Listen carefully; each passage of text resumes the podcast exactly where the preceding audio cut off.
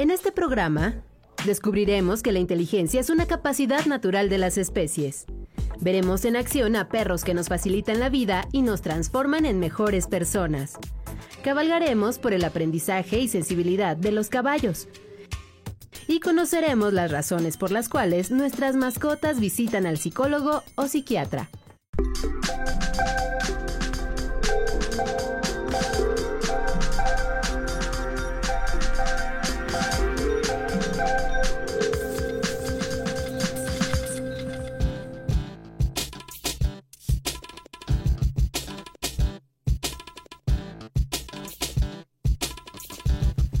Bienvenidos a Factor Ciencia, yo soy Alejandro García Moreno y en esta ocasión me encuentro en la Fundación Jaguar Negro Tigre Blanco en Santo Tomás Ajusco al sur de la Ciudad de México. Este lugar es un santuario para grandes felinos. Aquí llegan animales que vivían antes en condiciones poco dignas y aquí se están rehabilitando y muchos de ellos pueden convivir con otros de su especie. En este programa además vamos a conocer sobre la inteligencia y el comportamiento de distintas especies. Quédate con nosotros, comenzamos.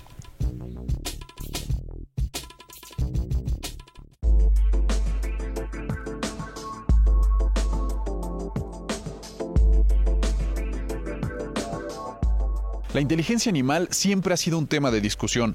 Durante siglos se ha dicho que los animales solo aprenden por imitación sin entender ciertamente lo que están realizando, que su comportamiento se da por prueba y error y que en muchas ocasiones no tienen sentimientos. Sin embargo, en pleno siglo XXI la neurociencia defiende la capacidad cognitiva de los animales, declarando algo que no se había dicho antes.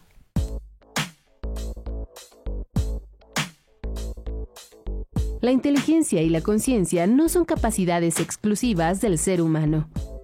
Las investigaciones sobre pensamiento, comportamiento, emociones y lenguaje de diferentes especies revelan datos sustanciales para comenzar a comprender el gran engranaje de la inteligencia animal.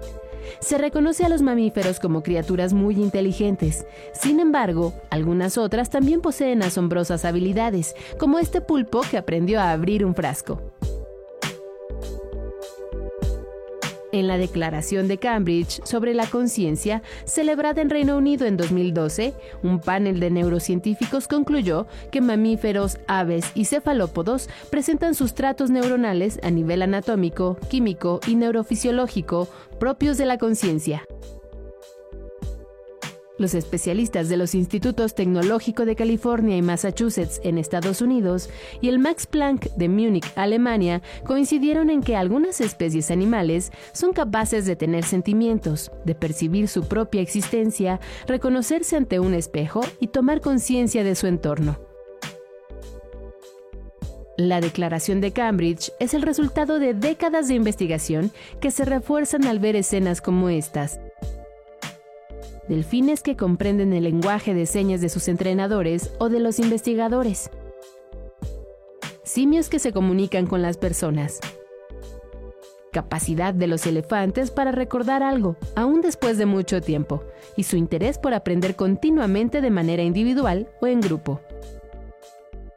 Aves que construyen nidos o usan herramientas para conseguir su alimento ratas de laboratorio que pueden recordar y crear rutas mentales para saber cómo llegar a un lugar. En la inteligencia animal se involucra lo innato, el instinto, el material genético de cada especie, pero también el aprendizaje adquirido a lo largo del tiempo. De acuerdo con la ciencia, la inteligencia animal es más natural de lo que se pensaba, solo que se manifiesta de forma diferente y a niveles distintos.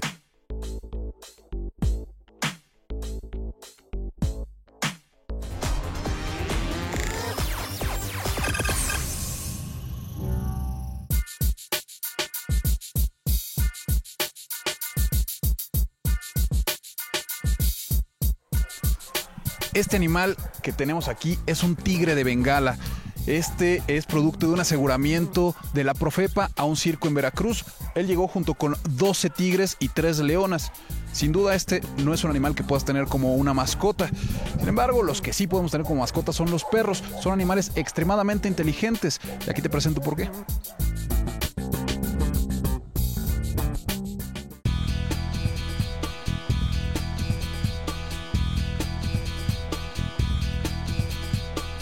Descienden directamente de los lobos.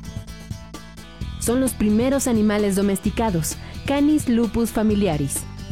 Como ninguna otra especie, los perros han creado un vínculo excepcional con el hombre desde hace 30.000 años. La ciencia reconoce sus grandes cualidades morfológicas, su incondicional disposición y su destacada inteligencia. Poseen un sentido del olfato y del oído más desarrollado que las personas.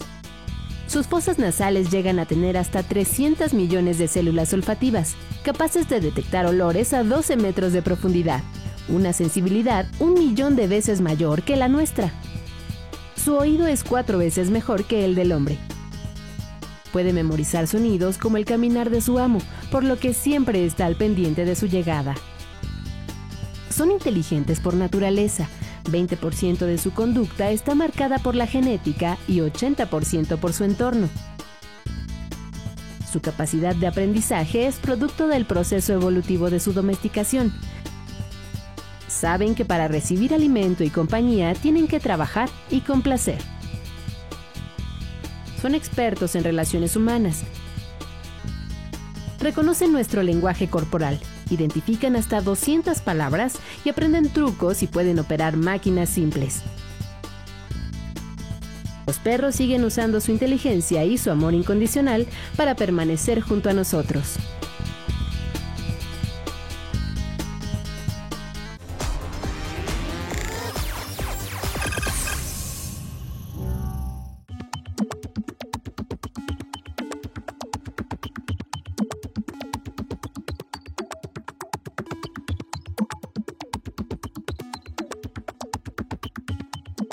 Además de ser los mejores amigos del hombre, los perros de servicio o de trabajo literalmente se convierten en una extensión de las personas.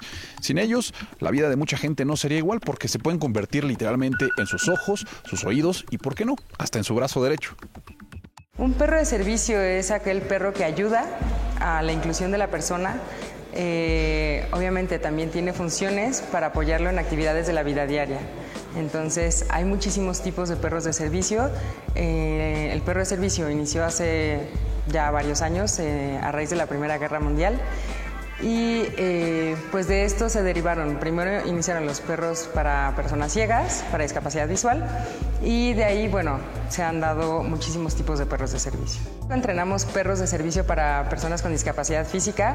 Las habilidades que tiene el perro son tanto recoger objetos que se lleguen a caer, eh, pueden quitar chamarra, pueden apoyar para traer eh, objetos, por ejemplo zapatos, pueden quitar un calcetín, ayudan a abrir y cerrar puertas, ayudan a prender eh, y apagar luces, ayudan a abrir y cerrar cajones entre otras habilidades. El perro de servicio para niños con autismo lo que hace es apoyar eh, al niño, bueno, sobre todo a la familia, en donde al niño se le pone eh, un aditamento, en donde cuando tiene una conducta de fuga, esto es que salen corriendo, el perro lo que hace es echarse, eh, sentarse o echarse. Entonces el perro se ancla y el niño ya no puede seguir con esa conducta de fuga. Entrenamos también perro señal, que son perros destinados para personas con discapacidad auditiva ya sea hipoacusia o personas sordas, en donde el perro lo que hace es avisar al usuario por medio de toques con la nariz eh, si hay algún sonido eh, para avisarle. Entonces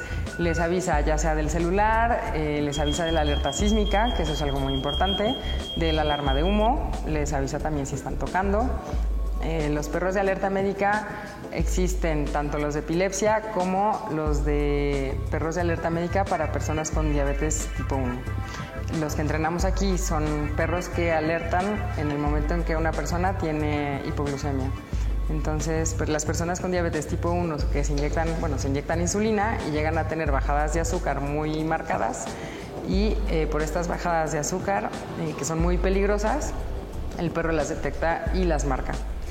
El perro ideal que se busca para un perro de asistencia es un perro que sea equilibrado en todas sus sensibilidades. Por ejemplo, si un perro va a ser un perro de alerta médica para detectar hipoglucemias en un paciente, necesitamos un perro que tenga una sensibilidad olfativa alta.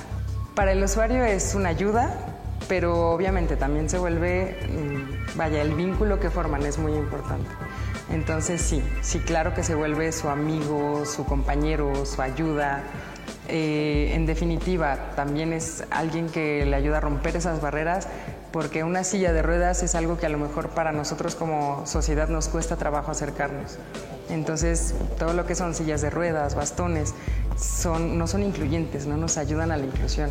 Y una persona que va caminando en la calle con un perro, si va en silla de ruedas, la persona se va, la sociedad se acerca al perro y le pregunta a la persona, o preguntan, oye, ¿puedo saludar a tu perro? Oye, ¿puedo acariciar a tu perro? Oye, ¿cómo se llama? Entonces ayuda mucho también a romper esas barreras y a que ellos puedan tener una mejor inclusión en la sociedad.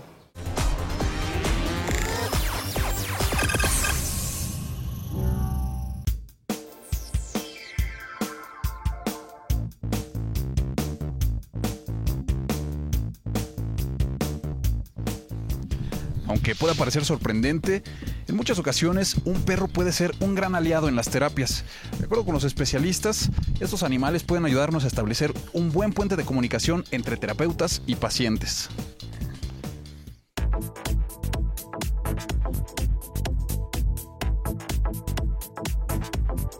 Seguros, empáticos, inteligentes.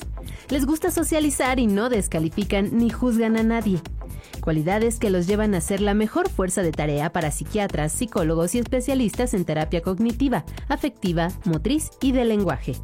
Son perros de terapia. Están preparados para intervenir en diferentes escenarios, consultorios, asilos o centros de educación especial como el Instituto Herbert.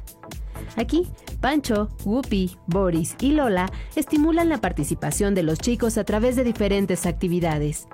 Esta interacción genera en los jóvenes concentración, seguridad, articulación del lenguaje y los motiva a moverse. La terapia asistida con perros es una terapia eh, alternativa complementaria, nunca sustitutiva, en la que un profesional de la salud eh, mental o de la salud física, en este caso, eh, dentro de los programas de intervención, eh, emplea a un perro y básicamente lo, que, lo que es terapéutico de la terapia asistida con perros es la relación, es el vínculo que establecen el niño, el adolescente, el adulto, el adulto mayor con el perro. La mascoterapia o terapia asistida surge en los años 50 del siglo XX. Se reconoce a Boris Levinson, psiquiatra infantil, como su fundador. Él, de manera espontánea, permitió la presencia de su mascota en la consulta con uno de sus pacientes. El puente de confianza que se creó entre el pequeño, el perro y Levinson fue la clave de la rehabilitación. Eh, algunos chicos, por ejemplo, es mucho más fácil que nos hablen de la tristeza, del enojo que puedan experimentar a través de, su proyección en los perros, que lo que puedan hacer, yo no digo que un terapeuta no lo, no lo haga, para eso estamos preparados. Sin embargo, en ese sentido, el perro es un poco el lubricante, es un poco el catalizador que permite que ciertas emociones que de manera cotidiana en las relaciones interpersonales no nos permitamos, con ellos sí. Los perros que participan en terapia son seleccionados y entrenados bajo criterios específicos. Se requiere que sean controlados, atentos y con buen nivel de adaptación. En el perro, más que la raza, en el perro de terapia, lo que más importa es el temperamento. Tú puedes, tú puedes mirar en el equipo que, estamos el día de hoy aquí, perros grandes, perros pequeños, perros este, delgaditos, perros flaquitos, ¿no? Eh, y de todas las razas además. Eh, deben ser perros equilibrados a nivel de temperamento, esto es, ni muy sumisos ni muy dominantes. La mascoterapia no es un juego. No es posible adquirir un perro de terapia para llevarlo a casa. Los resultados se obtienen cuando interviene el especialista. Eh, no se trata de comprarle un perro de terapia a mi hijo para que tenga un perro de terapia. Como lo acabamos de decir, los perros de terapia no viven con los usuarios, ellos asisten a los lugares donde los usuarios están. Eh, no es un perro eh, de juguete, no es un perro de peluche, es un perro que tiene que ser de preferencia evaluado desde cachorro, porque la terapia no es comprarle un perro al niño o comprarle un perro al, abuelito o a la persona con alguna enfermedad para que el perro esté con ellos, no. Otros beneficios que aporta la mascoterapia son la disminución del estrés y la ansiedad, así como el aumento de un mejor estado de ánimo.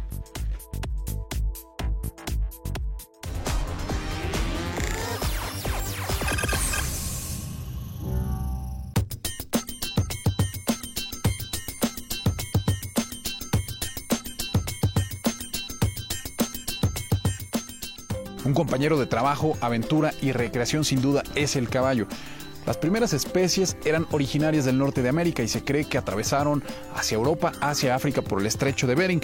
Los españoles con la conquista regresaron a esta especie ya domesticada a América y hoy sin duda es uno de los animales más valorados por el hombre. Son criaturas de gran belleza, sensibilidad e inteligencia.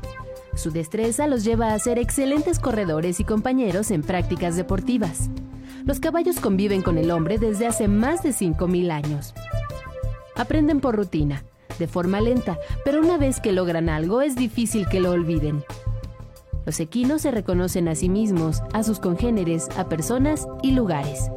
Etólogos como Jennifer Wathan de la Universidad de Sussex en Reino Unido afirman que los caballos cuentan con avanzadas habilidades de comunicación a través de expresiones faciales, miradas y la posición de sus orejas. Son animales muy sensibles y sociables, forman vínculos, aprenden mejor viviendo en manada, en espacios abiertos y en relaciones armónicas con humanos que le proporcionen seguridad y afecto.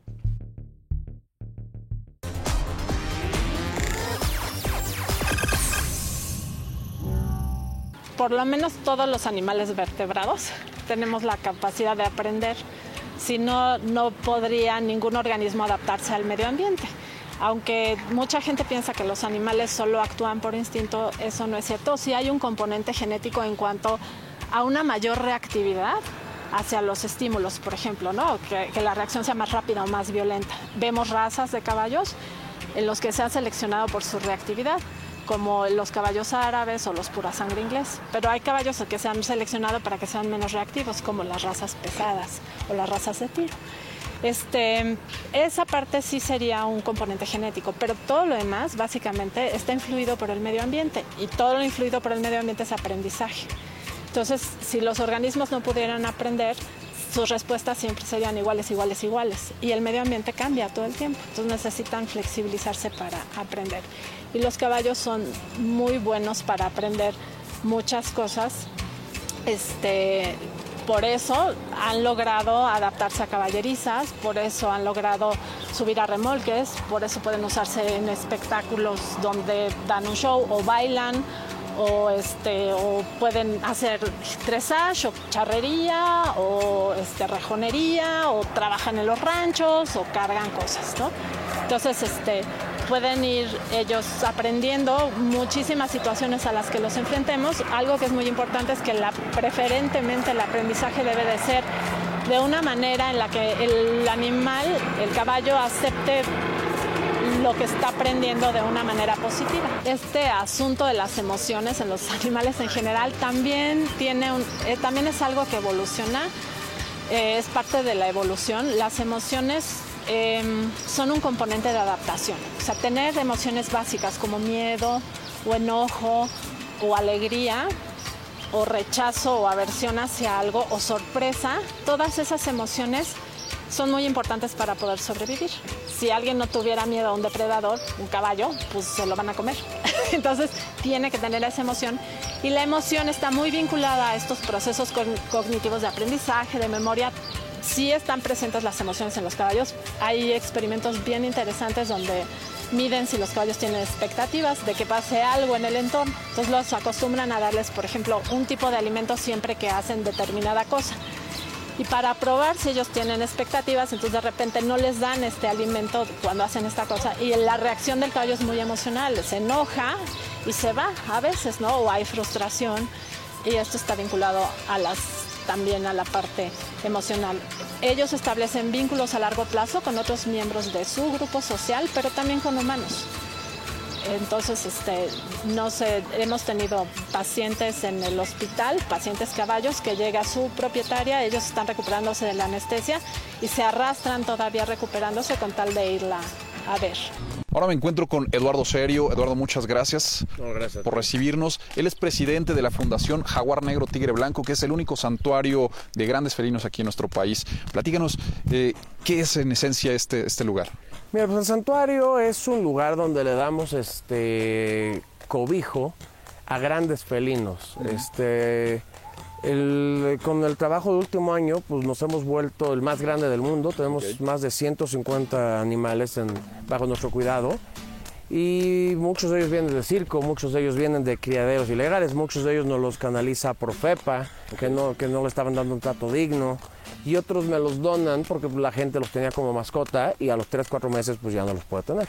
Ok. ¿Qué animales son los que puedas, eh, con los que podemos encontrar, los que tienen ustedes aquí? Aquí tenemos las cuatro especies de los considerados grandes felinos, que son león, tigre, leopardo y jaguar. Más aparte tenemos este, pumas, tenemos este, tigrillos, eh, nos está llegando un jaguarundi Ok. y pues básicamente son eso. ¿Qué características tienen ustedes aquí para poder garantizar esta, esta convivencia de los animales? Mira, aquí donde estamos es la etapa 2 del proyecto, tenemos 37 hectáreas. Ok. La etapa 3, que está en construcción, tenemos 700 hectáreas en Quintana Roo y 400 en Chiapas. Ok. Estamos con el gobierno de Chiapas en pláticas para elaborar y, y terminar un proyecto de reproducción y liberación del jaguar y otros felinos este, mexicanos, te digo, como el jaguarundi, como el ocelote, como el tigrillo Claro. y otras especies de aves. Claro. Oye, mencionas, ahora están ustedes teniendo, están in- incrementando su población en más del 50% prácticamente con eh, las nuevas disposiciones de, de no usar eh, animales en los circos.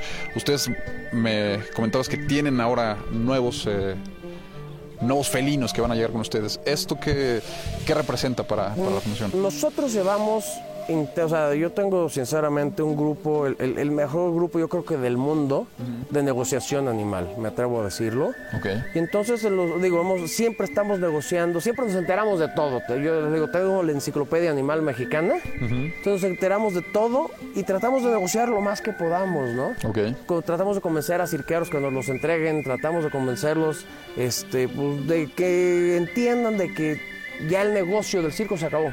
Claro. Entonces, de que hay, ahora ya, hay que, ya, le, ya le sacaste el uso comercial a los animales, ahora ya, pues ya por lo menos déjalos que estén bien. Claro. Entonces, en la, siguiente- la semana pasada rescatamos a 63 animalitos Ok. que están, están llegándonos, o sea, paulatinamente. Pues ya están en, ya están en una propiedad nuestra, en otro estado, ya están en protección nuestra.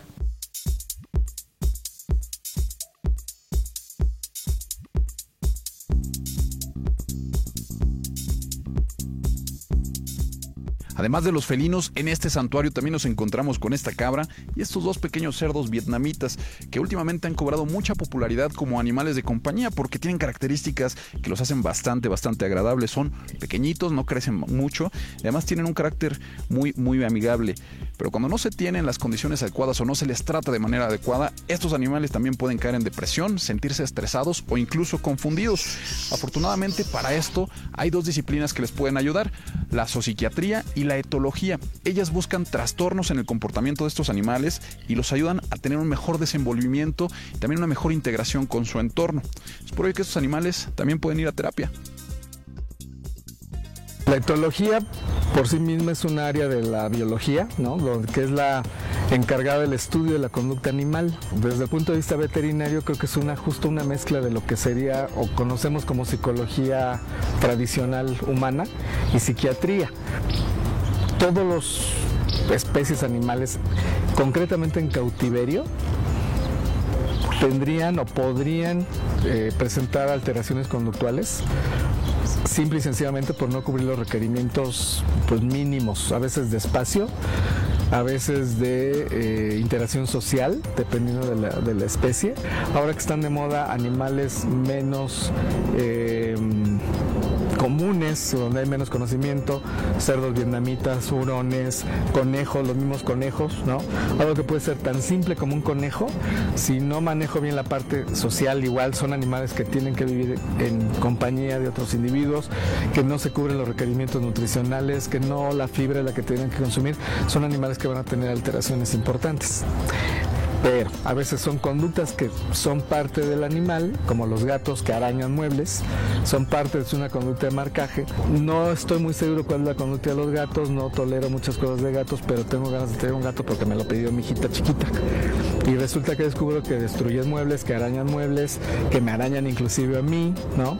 Que destruyen cortinas, cuando es parte de las conductas exploratorias de un gato. Entonces, en mi inexperiencia como propietario, lo que hago es, ya lo mencioné, regañarlo, echarle agua y demás. Entonces, lo que tengo es ya un gato frustrado por un lado porque no realiza conductas normales de marcaje, pero además con un problema de mala socialización con ese individuo, donde lo que va a hacer es normalmente aumentar cada vez más la agresión. Sabemos que las necesidades emocionales que tenemos los humanos, en realidad las manejan muchas de las especies con las que vivimos.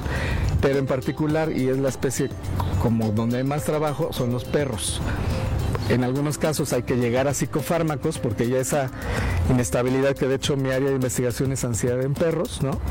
Y eh, las implicaciones tanto en la conducta, eh, la, la clínica conductual misma, como en sus implicaciones con diagnósticos veterinarios que se suponía que había evidencias que consideramos que existían, pero que no había con mucha, de hecho no hay mucha evidencia en ese sentido, como la colitis, por ejemplo.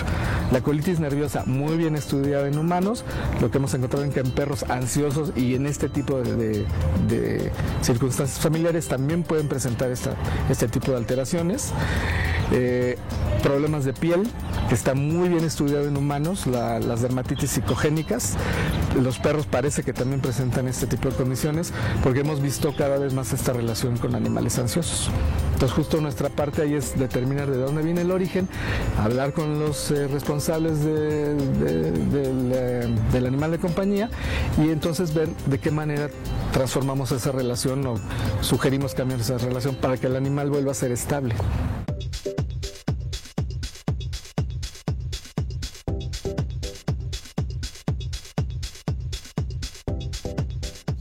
Espero que hayas disfrutado de este programa en el Santuario para Grandes Felinos de la Fundación Jaguar Negro Tigre Blanco. Yo te recuerdo que puedes seguirnos en Twitter, Facebook, visitar nuestro portal o descargar cualquiera de nuestros programas a través de iTunes.